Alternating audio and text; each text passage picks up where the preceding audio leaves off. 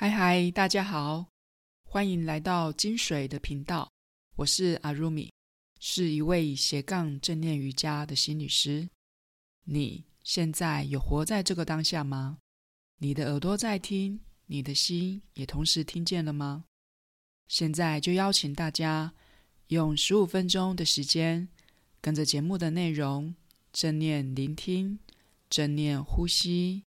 用正念来平衡你的身心。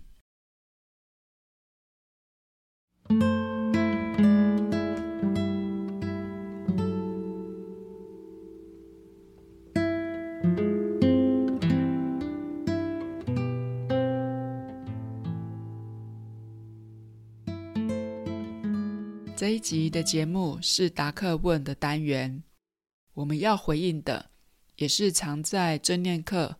或是瑜伽的课程中，我常常会被问到的问题。有学员就问，在正念的练习中，常常都很难静下心来，一闭上眼睛就会开始胡思乱想，就算心静下来了，注意力还是会跑到别的地方。所以，是不是在正念的练习中，如果分心了，就表示没有正念？有些已经接触过正念一段时间的学员，在练习中，如果心一直静不下来，一直分心想东想西，就会开始感到不耐烦，或者是就会开始觉得挫折、自责。我早期刚开始接触正念的时候，也误以为练习正念就是要让自己的注意力很专注，所以如果分心了，就会觉得自己失去了正念，然后就会觉得很灰心。后来我持续的深入的学习正念后，才发现那是我对正念的误解。正念练习的目的是在训练我们有更敏锐的自我觉察，不是在专注。所以正念的核心是觉察，不是专注。接下来，我们就更进一步的解说这个问题。一开始，我们先来复习一下正念的定义。正念就是你刻意的把心、把你的注意力停留在某个部位，然后客观的、如实的、不带评价、不带批判的去觉察你当下的身心状态。所以，我们从正念的定义里。看到只有觉察，没有专注。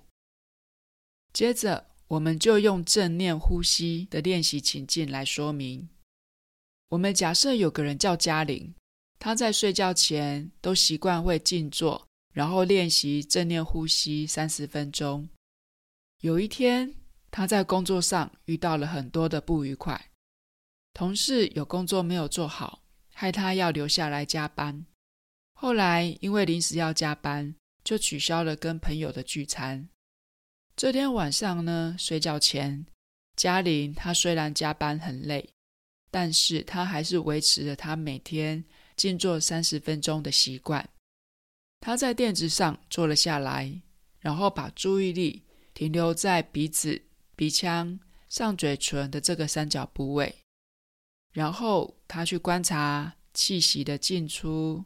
做正念呼吸的练习，在前几个呼吸的时候，嘉玲她还可以把注意力放在呼吸上，观察气息从鼻孔的进出。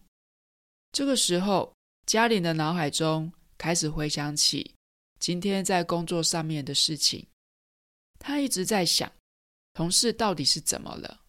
问题到底是出在哪里？然后她又想到。因为同事的工作没有做好，害他被老板骂，还临时要留下来加班。然后因为临时加班，又取消了跟朋友约了好久，好不容易才约成的聚餐。嘉玲这时候就越想越气，越想越气。然后他想起了更早之前，这位同事也出过了很多的状况。于是，他就开始在脑海中细数这位同事过去的一些黑历史。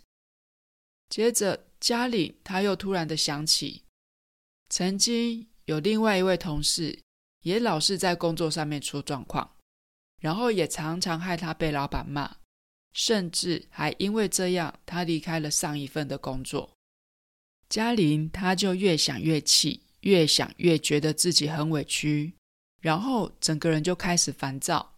这时候，他突然注意到了，他整个脚都麻掉了，突然想到自己正在静坐。应该要做正念呼吸的练习。当嘉玲再次的把注意力带回到呼吸的时候，时间已经过了十分钟了。嘉玲她再次的把注意力聚焦在鼻子的三角部位，观察呼吸，观察气息的一进一出。然后他在心里面告诉自己：“我要专心呼吸，不要再想今天工作上面的事情了。”结果，在几次的正念呼吸之后，他又开始分心，想起了那位同事给他制造的麻烦。然后他突然想到，刚刚在细数同事过去的黑历史的时候，他少算了一件。于是他开始认真的去回想，是不是还有漏掉了哪些的黑历史。突然之间，贾玲他意识到了，他又分心了。在回想工作上面的事情，他也觉察到自己一直在细数同事的黑历史，然后也注意到，因为回想起这些的不愉快，让自己的心情受到了很大的影响，然后呼吸的形态也开始起了变化，变得很急促。嘉玲她开始自责，觉得自己不应该在静坐的时候。还一直去回想工作上面的事情，他认为自己练习了正念好几年了，怎么还那么容易分心？开始怀疑说，练习正念真的对他有帮助吗？后来，嘉玲她决定还是先放下这些的杂念，他又再一次的把注意力带回到鼻子的这个三角部位。这次的时间只过了五分钟。好的，我们的故事说完了。我们用嘉玲的状况来说明，在正念的练习中如何面对分心这件事情。一开始，嘉玲分心，用了十分钟的时间在回忆工作上面的不愉快，还有细数同事过去的黑历史。整个注意力从鼻子的三角部位跑到了脑海中的小剧场。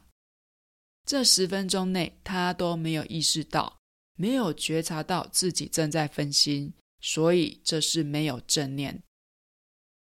十分钟过后，嘉玲把注意力带回到观察呼吸，所以又回到了正念呼吸的练习。嘉玲在第二次的分心，她有注意到、觉察到自己在分心，回想工作上面的事。所以，当她发现了，她就又再一次的把注意力带回到呼吸上面。这一次的分心只有过了五分钟。随着嘉玲的正念呼吸练习，他让自己的觉察力变得越来越敏锐。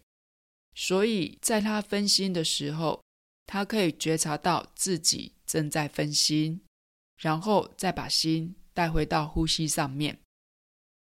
随着嘉玲的心越来越敏锐，他更能觉察到自己的分心，所以有了觉察，就再把心带回到呼吸上面，于是分心的时间就越来越短，专注力也就提升了。所以正念练习的目的是在培养我们对自己的身心有敏锐的觉察。不是在训练我们的心要专注在某个地方。再来，我们额外的说明一个概念，也就是有很多人不明白的部分，就是什么是客观且不带评价、不带批判的观察。我们在嘉玲的故事中听到她会责怪自己的分心，甚至开始怀疑练习正念对她的帮助。这些都是他对自己的分心的批判。在正念的练习中，我们要练习，就如实的觉察我们当下的身心变化。也就是说，分心了，就只要知道自己分心了，不去责怪自己的分心，也不评论分心这件事，而是去接受自己还在纠结工作上面的不愉快，去接受我们的心的本性就是容易分散。如实的接纳当下所发生的事，那些对分心的自责与批判，都是对分心这个现象的脑补。这些的脑补会让我们掉进更负面的情绪，带来更多的痛苦。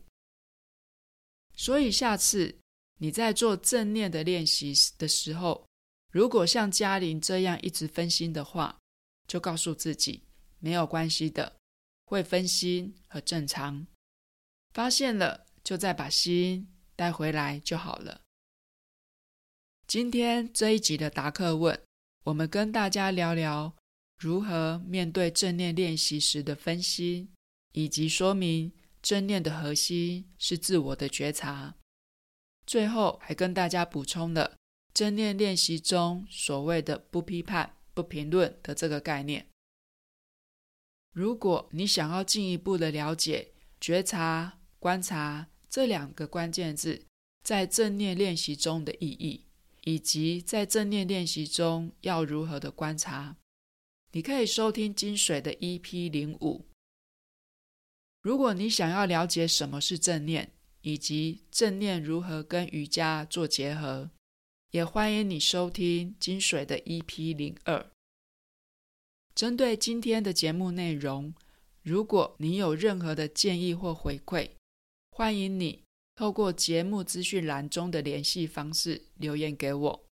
也欢迎你收听完金水的节目后，在 Apple Podcast 留下星星评论，并留言让我知道你听完的心得。如果你对正念或者是瑜伽有兴趣的话，也欢迎你订阅追踪金水的频道。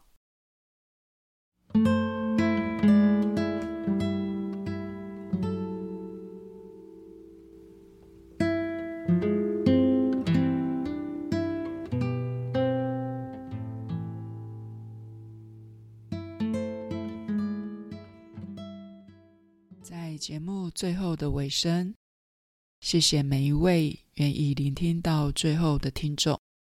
我在这里献上给你们的祝福。